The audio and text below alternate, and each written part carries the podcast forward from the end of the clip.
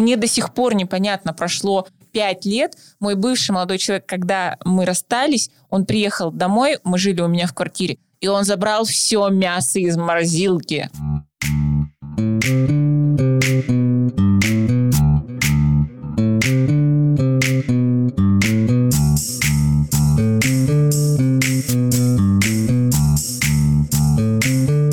Всем привет! И с вами снова подкаст «Тебя спросить забыли». И я, психолог Анастасия. Педагог начальных классов Елизавета. И их мама Ольга Седова. А, сегодня мы рассмотрим вопросы очень интересные. Ты такая серьезная. Начнем, да, и начнем с первого. Как расстаться безопасно? Расставание всегда влечет за собой сначала дикую боль, слезы, горечь утраты. После этого мы сталкиваемся с тем, что мы ненавидим человека. И потом, кроме как говорить бывший козлина, э, мы не умеем.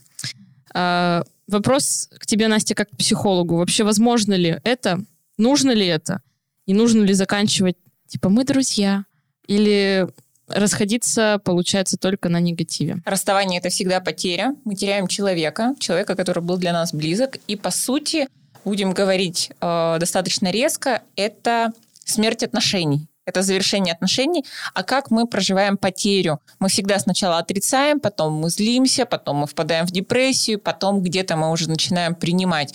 Поэтому все эти стадии ненависти, козлины, это все нормально. Позвольте себе это пройти, и никакой дружбы не должно быть, потому что вся дружба с бывшими, она всегда на грани, она всегда может привести к возврату. Я считаю, что в одну реку не войти дважды, потому что было уже несколько таких моих личных опытов, и это ни к чему не приводило.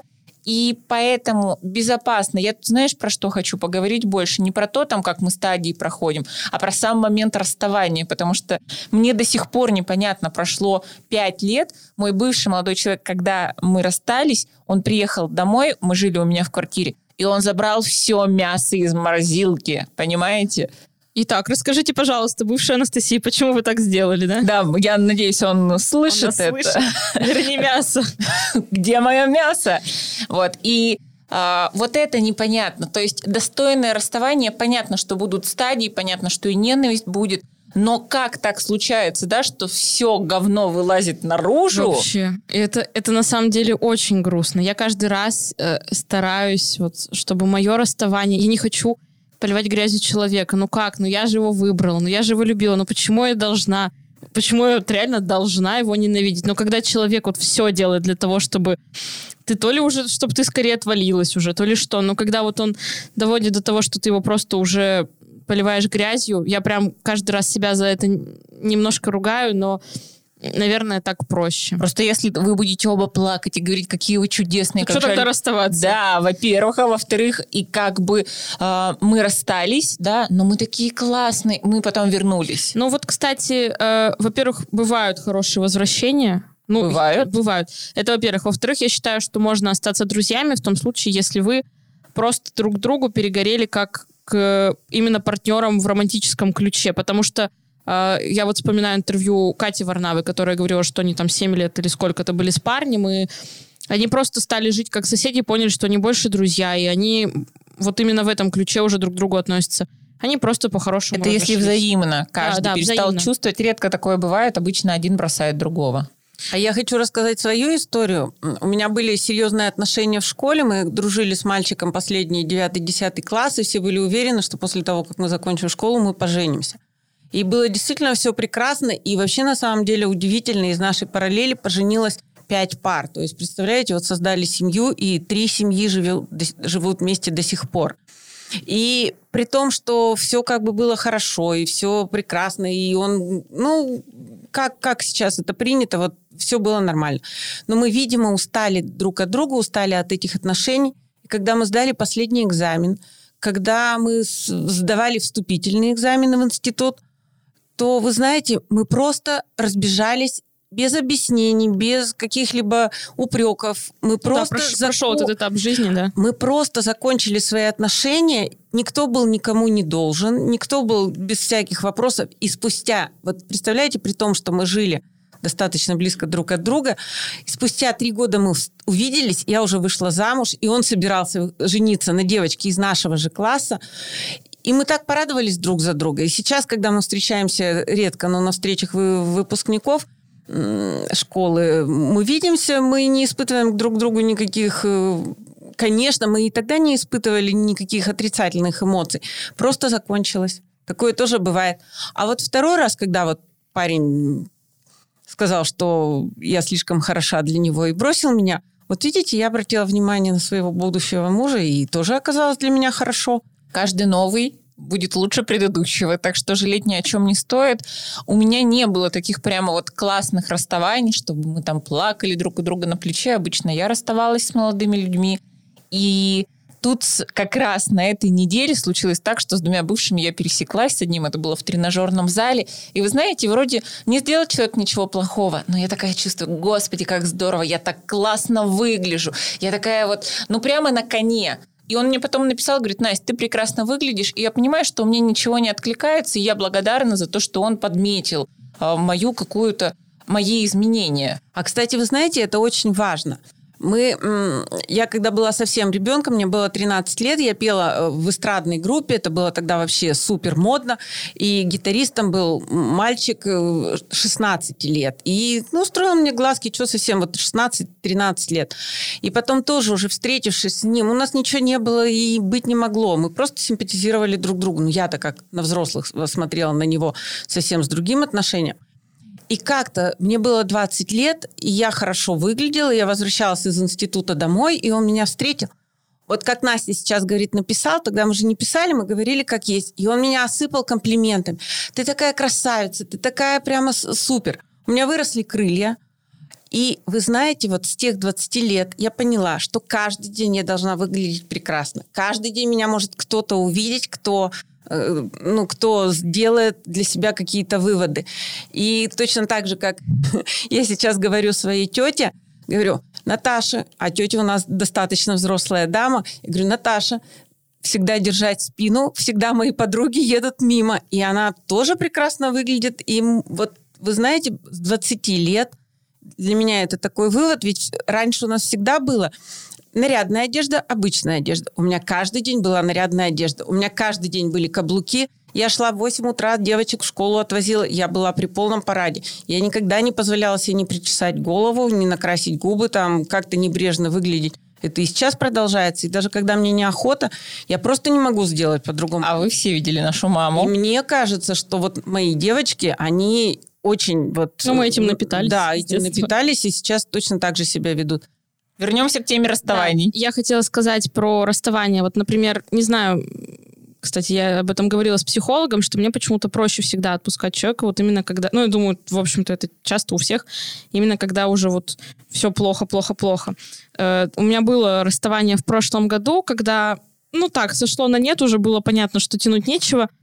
Потом я скучала все лето, мы начали снова общаться, встретились, погуляли.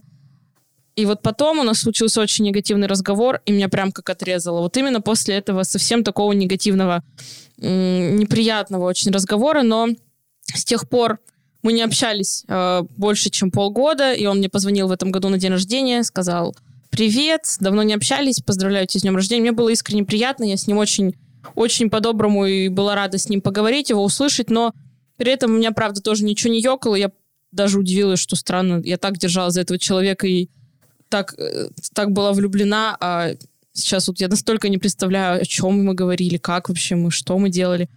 Ну, все-таки должно было произойти что-то плохое, чтобы это расставание было быстрее и вот как отрезало. Вообще завершение, оно практически всегда идет через негатив. У, хотя бы у одного из партнеров кто-то перегорает, а кто-то испытывает боль.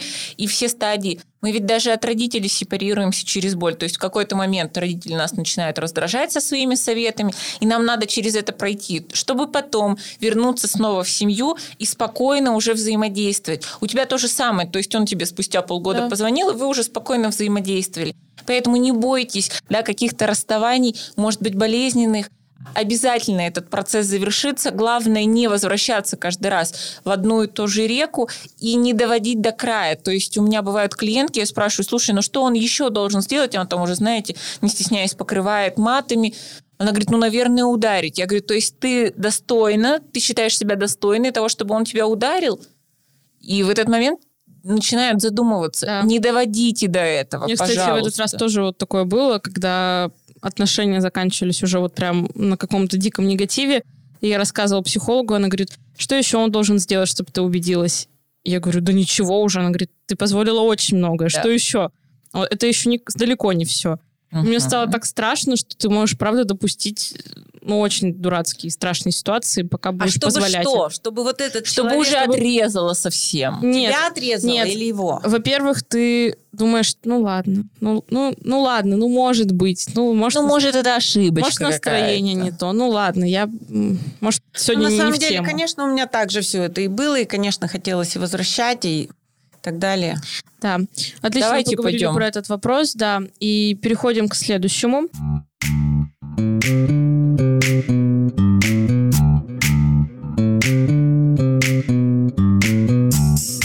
Вопрос, который вот э, возникает у меня сейчас, почему мужчины хотят всех хороших, прекрасных домохозяек, как там говорится, что должна быть тут хозяйка, тут суперлюбовница, тут мать вообще на все И сто. подруга еще. И подруга еще, и боевой товарищ.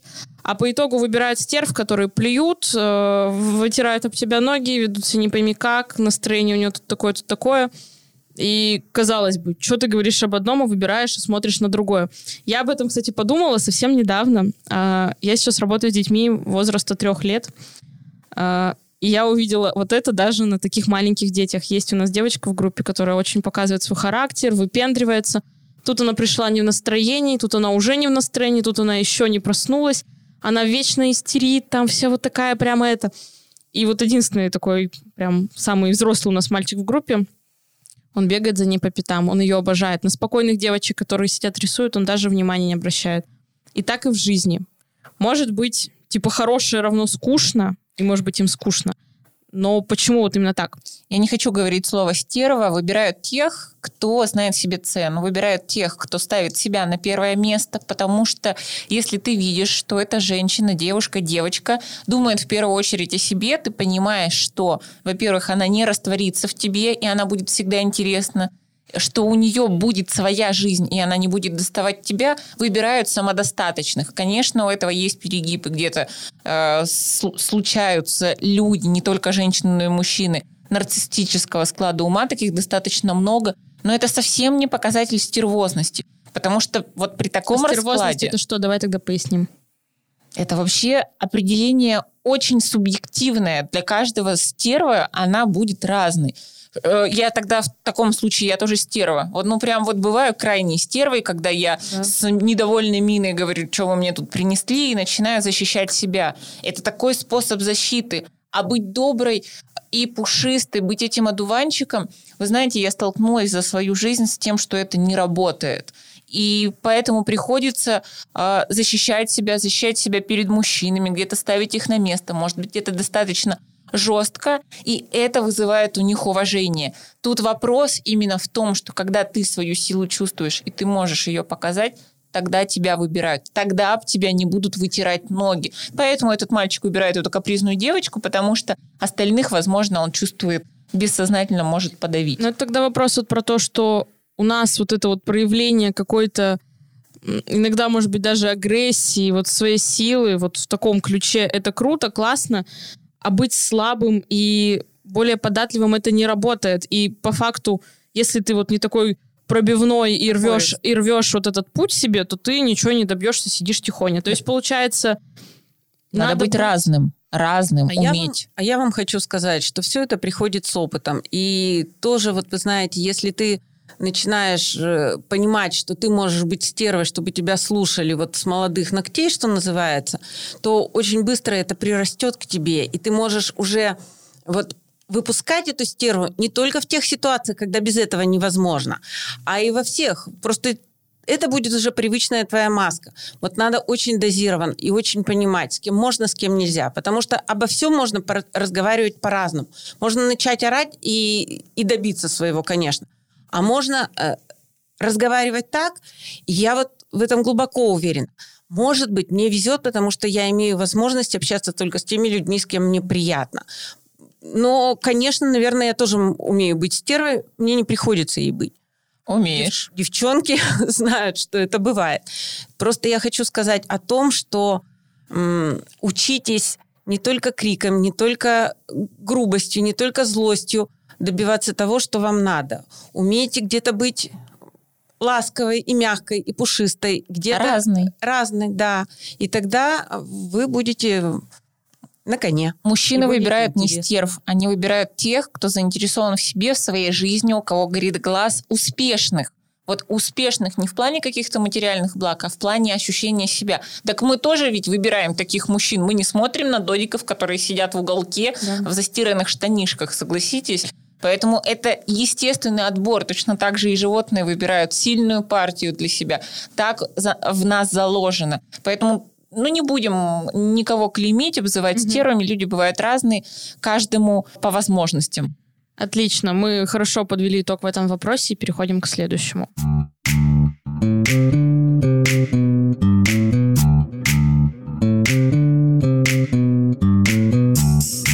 И следующий вопрос, который мы рассмотрим.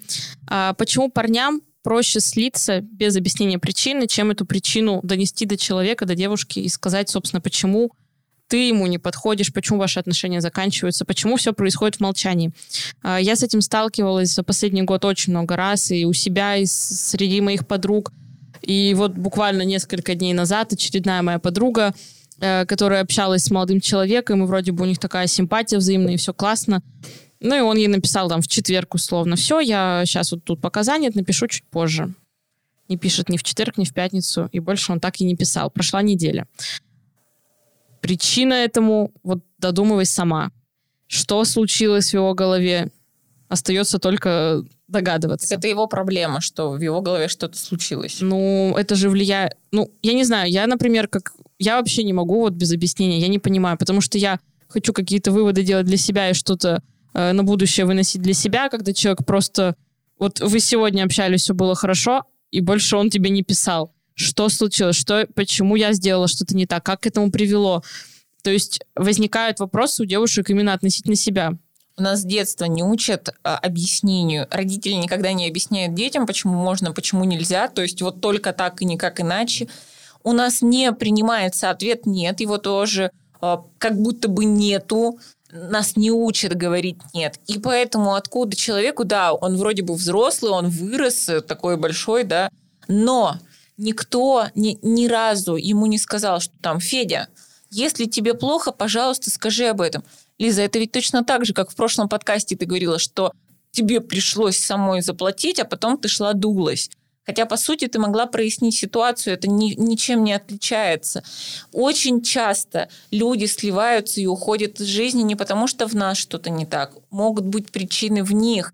И тут задача не учить каждого человека прояснять да, ситуации, почему он уходит, а для себя понять, окей, если этот человек из моей жизни сейчас так ушел, значит, дело точно не во мне. Тут нужна внутренняя стабильность и ощущение опоры, тогда тебе не будет плохо. Мы не сможем каждого научить Да, объяснять. просто, просто это очень тяжело, когда уходят без слов. Это, я считаю, прям вот по-свински, когда уходят без слов из семей. И таких случаев, вот я, например, в своем опыте ну, общение с друзьями, я тоже знаю, когда жили папа с мамой там 15 лет, а потом он просто ушел. И ей остается только год от этого рыдать и догадываться, что же произошло. Вот, вот и выдумываешь, что хочешь. Конечно, дело может быть не в тебе, но ты ведь на себя переводишь. И это очень, это очень бьет по вот именно по своей и самооценке, и самоощущению, не понимаешь, что, что привело к тому, что мы вчера друг друга любили, а сегодня он просто не считает нужно мне сказать хоть что-то. Есть несколько же стадий отношений. Допустим, когда это только зарождающиеся отношения или вообще что-то на стадии флирта, тогда люди могут сливаться. А когда вы уже в серьезных отношениях, есть смысл проговаривать. И если тебя что-то не устраивает, если ты понимаешь, что ты больше не хочешь строить со мной отношения, давай мы с тобой будем это прояснять.